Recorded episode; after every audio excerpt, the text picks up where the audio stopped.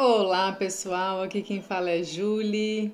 Estamos lendo o livro Dibs em Busca de Si Mesmo, de Virginia Exline. E hoje vamos ler o capítulo 24. Neste capítulo, lembrando no último áudio que tivemos aquela sessão de encerramento do Dibs, que voltou de férias e pediu mais uma sessão com a Virgínia. E é, hoje o capítulo que a gente vai ler vai retratar dois anos depois daquela última sessão com o Dibs. Bem interessante, eu dei uma olhadinha aqui nas primeiras linhas e, e é muito lindo o que, o que vai acontecer. Vamos lá então. Dois anos e meio se passaram. Morava num apartamento de esquina, térreo, e estava lendo quando uma voz, uma voz forte e ritmada, uma voz que me soou muito familiar, penetrou pela minha janela. Pedro, desce aqui e vem olhar o meu jardim. Tenho 27 diferentes qualidades de arbustos e plantas. Venha ver. 27 o quê? tipos de arbustos e plantas em meu quintal. Oh, venha ver! Viu o que já consegui aqui? O que é? Ah, bolinhas de gude. Isto mesmo, quer trocá-las? Sim, com que você quer trocá-las?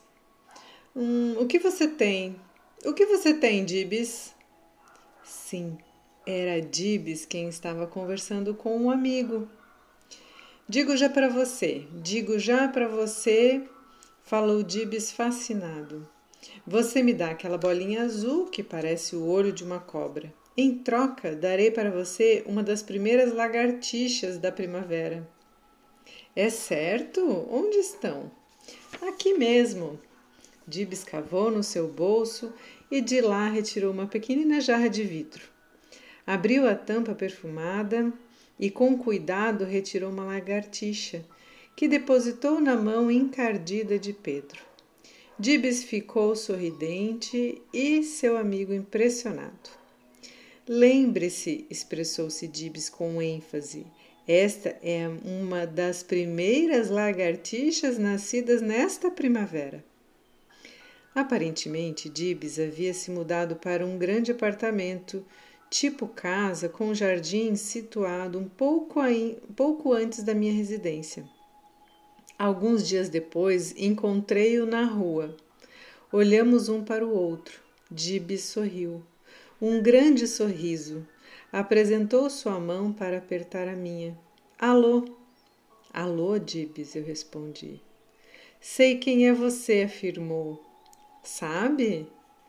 Claro que sim. Você é a senhora da maravilhosa sala de brinquedos. Você é a DA. Ai, gente, acho que eu vou chorar nesse áudio. Desculpem. Sentamos-nos na escadaria da frente de um dos apartamentos. Sim, e você é Dibs, respondi. Estou crescido agora, continuou, mas lembro-me sempre de quando era bem, bem pequeno e fui pela primeira vez vê-la. Lembro-me dos brinquedos, da casa de bonecas, de areia, do homem, da mulher e das crianças, do mundo por mim construído. Lembro-me do repicar dos sinos da hora de ir para casa e do caminhão. Lembro-me da água, das tintas, das louças. Lembro-me do nosso escritório, de nossos livros e de nosso gravador. Lembro-me de como você brincava comigo. Como nós brincávamos, Dibs. Dibs inclinou-se em minha direção, seus olhos brilhavam. Tudo o que você fazia, você aceitava. Não, desculpem, tudo o que fazia, você aceitava, murmurou.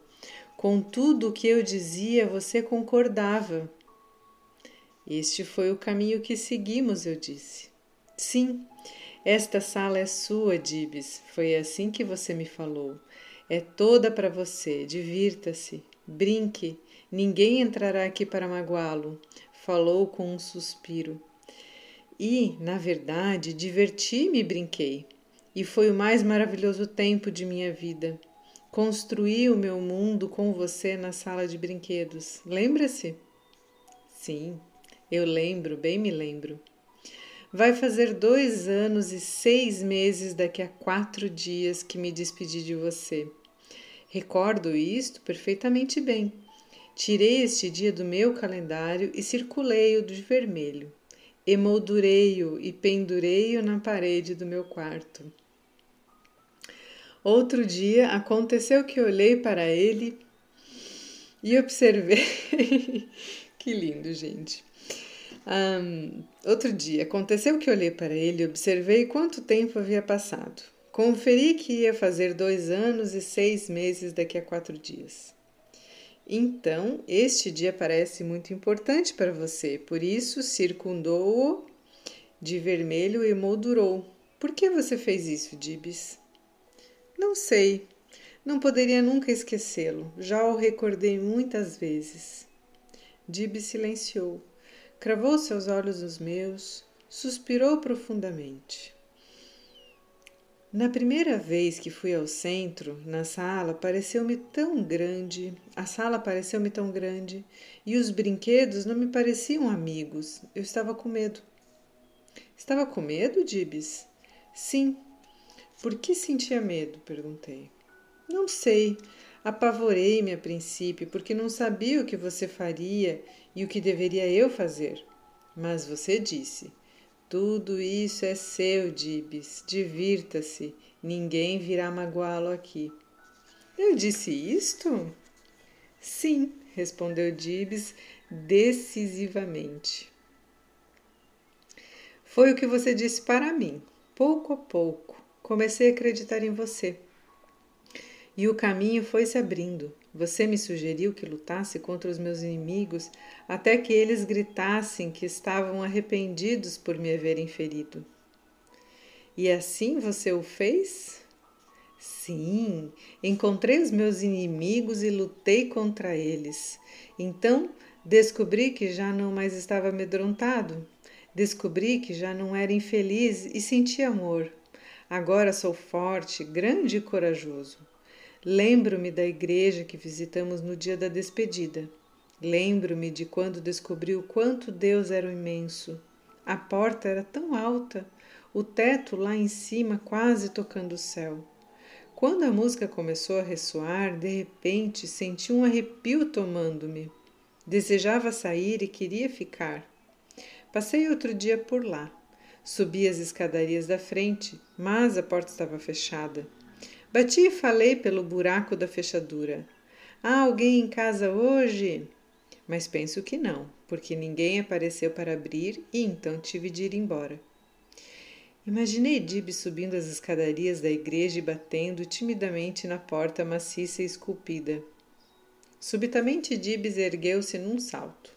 Venha ver o meu quintal, convidou-me. É um quintal enorme, tenho muitas e variadas plantas e arbustos. Adivinha quantas? Oh, 27 diferentes tipos? Sim, mas como você sabe, conferias há pouco mais de duas semanas atrás. Você já foi ao meu quintal? Não, nunca fui lá. Bem, então, como você sabe? insistiu visivelmente intrigado. Diga-me, como você descobriu? Você pensa que não poderia saber a não ser que houvesse ido pessoalmente contá-las? Mas, respondeu Dibs exasperado, para saber é necessário bem mais do que simplesmente contá-las. Você teria de observar com cuidado cada planta e arbusto para saber em que são em que são elas diferentes. Então teria descoberto qual a sua classificação. Só depois disso poderia contá-las. Seria, portanto, necessário escrever o nome e a localização de cada planta. Não é uma operação simples ou rápida para ser feita.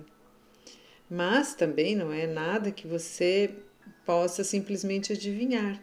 Se você jamais foi ao meu quintal e jamais realizou todas essas operações, como na Terra poderia descobrir que tenho 27 diferentes tipos ali? Bem, Dibs, vou contar-lhe. Outro dia estava sentado no meu apartamento lendo quando vi pela janela aberta sua conversa com Pedro. Há 27 diferentes plantas e arbustos em meu quintal. Foi no dia em que você lhe deu uma das primeiras lagartixas nascidas nessa primavera. Oh! exclamou Dibs, você está morando aqui perto. Então, Dea, você e eu somos vizinhos. Sim, Dibs, somos vizinhos. Isto é bom. Bem, então vem agora olhar o meu jardim. Alguns dias depois, encontrei sua mãe e seu pai na rua. Trocamos cumprimentos e novamente seus pais agradeceram-me pela contribuição que lhes dei. Narraram os progressos de Dibes. Continuava bem ajustado e feliz, relacionava-se satisfatoriamente com as outras crianças. Estava matriculado em uma escola para bem dotados e ia muito bem. Neste momento, Dibs aproximou-se, pedalando uma bicicleta e imitando o índio com a sua voz. Dibs, chamou sua mãe. Dibs, venha ver quem está aqui. Você se lembra dessa senhora? Dibs deu uma corridinha e riu. Alô, cumprimentou-me. Alô, Dibs, respondi-lhe. Sua mãe lhe fez uma pergunta, Dibs, disse o seu pai. Sim, papai, escutei-a, indagou-me se eu reconheci essa senhora. Naturalmente que a reconheci. Foi ela a minha primeira amiga. O seu pai pareceu-me um pouco embaraçado. Bem, se ouviu sua mãe, por que não lhe responde? Desculpe, papai, falou com um piscar de olhos. Foi um prazer tê-la reencontrado. Desculpe-me, mas tenho de ir agora. Despediu-se o seu pai, dirigindo-se para seu carro. Dibs, no entanto, continuou a falar-lhe. Você e mamãe estão muito atrasados. Já encontrei D.A. há cinco dias atrás. Seu pai tornou-se vermelho, desapareceu no carro. Sua mãe pareceu um pouco triste. Que é isto, menino? repreendeu sua mãe. Por que não a trata pelo seu nome completo? Por que sempre a chama de D.A.? Dibs voltou a, apontar, a montar em sua bicicleta. D.A., D.A. é um nome especial para uma amiga especial, concluiu. E desceu a rua fazendo o barulho de um carro de bombeiros. Dibs havia mudado. Aprendeu como ser ele próprio. Aprendeu a acreditar em si e libertar-se. Estava tranquilo e feliz. Era capaz de ser criança. E assim finaliza este capítulo muito lindo, me emocionei ali no comecinho, porque fiquei imaginando, né, que satisfação, é, é um prazer muito grande, gente, fazer parte do desenvolvimento de outras pessoas. Enquanto psicóloga, é, me arrepio, fico emocionada, fico, me sinto grata, me sinto privilegiada de poder acompanhar processos tão especiais na vida das pessoas. E, e essa criança Dibs né, teve o seu futuro completamente modificado a partir do, da aceitação, a partir do, do reconhecimento, a partir de tudo que a Virgínia proporcionou a ele naquela sala tão singela e com tanta profundidade. Eu vou ler agora o epílogo e a nota da autora, porque são poucas páginas e assim a gente não vai fazer um, mais um áudio para poucas páginas. E o, o epílogo diz assim então. Dibs havia sofrido amargos momentos, vivido por um período nas sombras da vida. Teve, entretanto, a oportunidade de libertar-se da escuridão e descobrir por si que poderia enfrentar as sombras e a luminosidade do sol em sua vida. Talvez haja mais compreensão e beleza na vida quando os raios ofuscantes do sol foram suavizados pelos contornos da sombra. Talvez haja raízes mais profundas numa amizade que sofreu tempestades e as venceu. A experiência que nunca desaponta ou entristece, que nunca toca nos sentimentos, é uma vivência neutra com pequenos desafios e variações de cor. Quando sentimos confiança, fé e esperança de que podemos concretizar nossos objetivos, isto constrói dentro de nós um manancial de força, coragem e segurança. Somos personalidades que crescemos e nos desenvolvemos como resultado de todas as nossas experiências, relacionamentos, pensamentos e emoções. Somos uma totalidade que, fazendo-se, faz a própria vida. Vou repetir essa frase, pessoal, se vocês se distraíram, porque é muito, muito importante, né? Somos personalidades que crescemos e nos desenvolvemos como resultado de todas as nossas experiências. Então, por mais que a gente tenha vivido situações muito tristes e desafiadoras, isso nos constitui e elas podem ser ferramentas de for, é, for, fortalecedoras do nosso do nossa forma de se relacionar com o mundo, se elas forem elaboradas, né? Relacionamentos, pensamentos, emoções. Então somos uma totalidade que fazendo-se faz a própria vida e a todo tempo a gente vai se transformando nessa totalidade. Continuando, porque acreditei ser a história de Dibs digna de ser partilhada, tenho apresentado parte deste material para estudantes em algumas conferências que tenho pronunciado nas universidades e nos encontros com profissionais. Outro dia recebi uma carta de um ex-aluno. Não podia deixar de usar parte do meu tempo para escrever-lhe Sou apenas um entre centenas dos que escutam as suas aulas e provavelmente não cheguei a ser para a ser para a senhora uma face distinta, mas creia-me, fui um ouvido atento. Estou no exterior agora, novamente de uniforme, e esperando ser transferido logo. Nas barracas outra noite escutei um pedacinho de conversa e toda a América e minha casa invadiram-me. Recordei-me de que a senhora frequentemente afirmava que só as coisas importantes são lembradas quando nos esquecemos de tudo mais. E as experiências podem certamente obrigar-nos a trocar a nossa maneira de focalizar a vida. Estava há dias atrás desencorajado, deprimido. Indagava a mim mesmo em que inferno me havia metido quando de súbito a lembrança de Dibs rompeu as minhas trevas. Um amigo sentado na mesa à minha frente conversava sobre Dibs. Não perdi tempo e dele me aproximei. Em que pedaço do mundo você ouviu falar em Dibs? Perguntei-lhe. Ele narrou-me tudo. Não fora, não fora da, da minha, não fora da minha classe, nem do mesmo ano, nem ainda da mesma universidade mas era sobre a mesma criança de que se falava. É difícil expressar o quanto esta evocação me ajudou, e não apenas a mim, mas a todos nós. Juntos narramos aos demais toda a história de Dibes.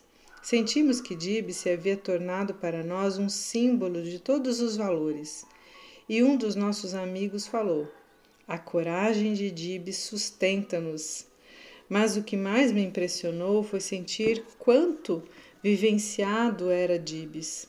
Que verdadeiro poder dinâmico tinha. Como se havia tornado uma parte minha. Comecei a refletir sobre educação.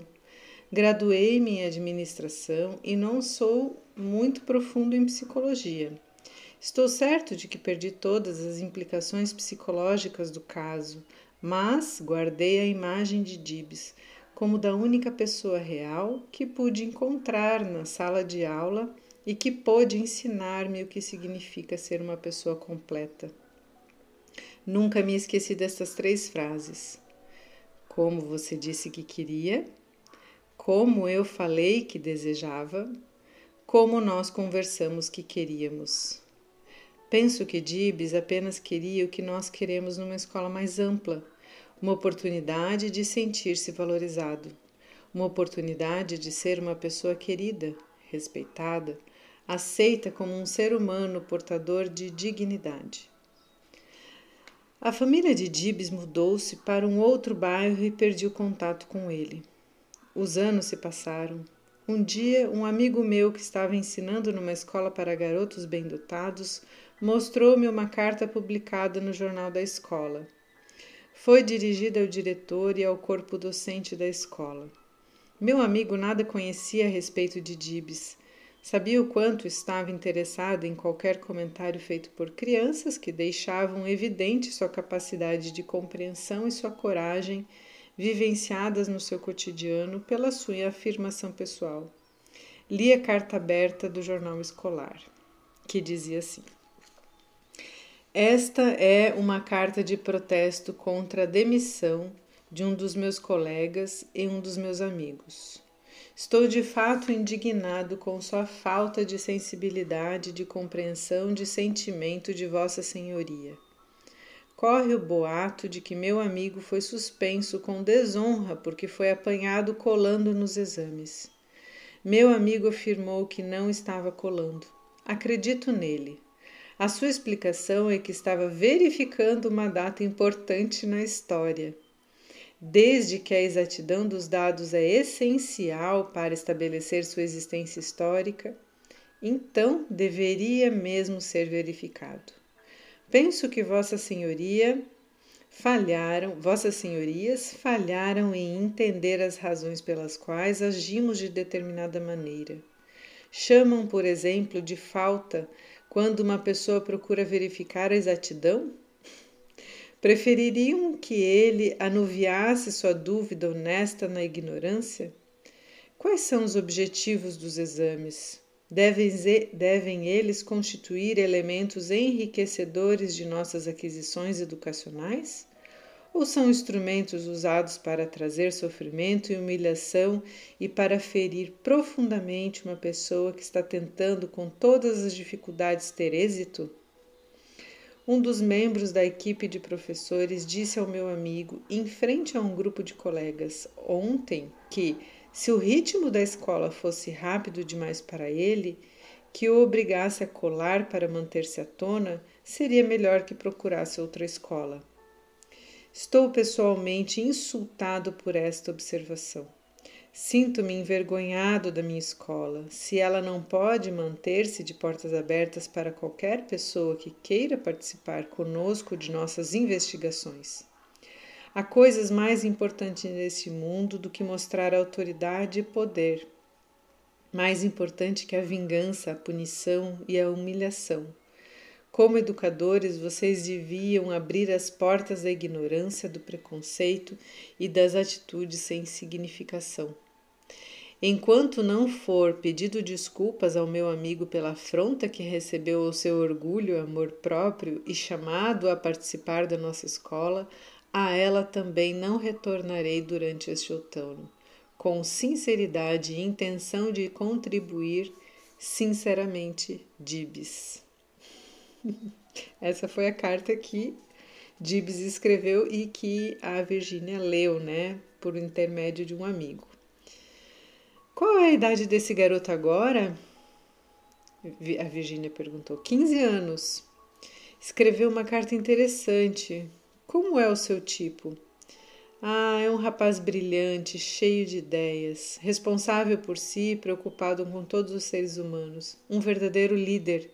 Age de acordo com suas convicções. A escola não deseja perdê-lo, provavelmente seguirão a sua sugestão. Bem, você gostaria de guardá-lo na sua coleção de palavras heróicas em prol da justiça e igualdade para todos? Muito grata, acredito na autenticidade da sua contribuição. E assim finaliza essa nota da autora, então, né, do epílogo, do que passou, na verdade foi o epílogo, né, do que passou depois de bastante tempo. E agora, para encerrar, a nota da autora. Na semana anterior ao final da terapia, um psicólogo clínico aplicou em Dibs o teste de inteligência de Stanford Binet. Dibs manteve-se interessado e cooperativo.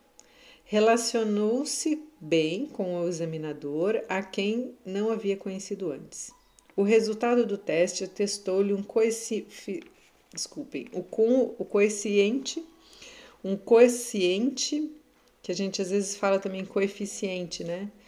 Quociente intelectual de 168, pessoal que não é talvez da psico ou que não está lembrado, o, o QI, né, quociente intelectual, ele mede, era uma medida para identificar o, o nível de inteligência, né, é bastante antiga essa medida. Para vocês terem uma noção, o Steve Jobs é, tinha 140 pontos, mais ou menos, o Bill Gates 160, o Einstein também em torno de 160. Então, aqui no DIBS apareceu como um resultado de 168, que significa bastante elevado, né? Continuando. Um teste de leitura também lhe foi administrado, confirmando o seu alto nível de leitura e compreensão do texto. Logo que concluiu as respostas finais, explicou para a examinadora que ela não gostava daquele tipo, que ele não gostava daquele tipo de leitura que pulava de um assunto para outro sem nenhuma razão. Explicitou-lhe que, quando lia, preferia livros que seguissem assuntos de real interesse. Os resultados dos testes indicaram que Dibs era uma criança excepcionalmente dotada e que demonstrava estar usando sua capacidade intelectual com eficácia. Os pais de Dibs haviam permitido por escrito que usássemos as gravações das sessões de ludoterapia de seu filho para pesquisas, aulas e publicações, desde que fossem feitos os cortes dos dados identificadores e se a terapeuta sentisse que tais relatórios poderiam contribuir para uma melhor compreensão do comportamento infantil. Na verdade, uma das minhas normas de trabalho é nunca processar as gravações das entrevistas, a não ser com a permissão escrita fornecida pelos pais da criança. Este livro foi escrito fundamentado nas sessões gravadas. Foram retiradas das fitas as informações reveladoras da identidade de Dibs e várias observações repetidas com o objetivo de condensar a narrativa. Os diálogos entre Dibs e a terapeuta foram transcritos literalmente das sessões gravadas no Centro de Orientação Infantil. A participação de sua mãe também foi transcrita da gravação, mas não na sua íntegra, íntegra por causa da natureza íntima e pessoal de sua confidência e que não estava especialmente relacionado ao caso de Dibs. Entretanto, nenhuma palavra foi usada que não tenha sido originalmente expressa por Dibs ou sua mãe.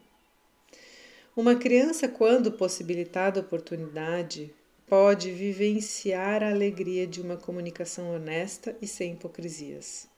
Uma mãe, quando respeitada e aceita com dignidade, sabendo que não será criticada ou censurada, pode expressar-se com autenticidade sincera. E assim finalizamos completamente então o livro. Ela está contando que tudo, tudo, tudo que estava aqui foi retirado das transcrições das gravações, que algumas coisas foram é, não citadas por conta ali, principalmente da história da, da mãe, né? Algo que, que pro, provavelmente ela confidenciou para Virgínia que a Virgínia achou que não precisaria conter no livro, mas todo o resto é relato de, de caso fiel ao que aconteceu lá na sala de ludoterapia. É um livro extremamente delicado no meu ponto de vista, respeitoso, mostra o quanto a criança precisa ser respeitada e acolhida nas suas demandas. Espero que, assim como eu, vocês tenham gostado, refletido, se emocionado.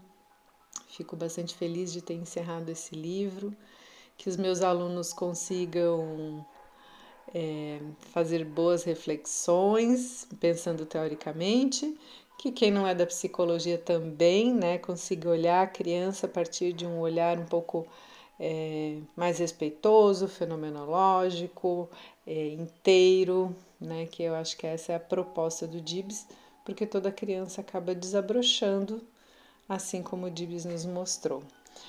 É, um lindo dia para vocês, boas reflexões e já escolhi o próximo livro e espero que vocês curtam também, assim como eu curto fazer as gravações. Beijo grande!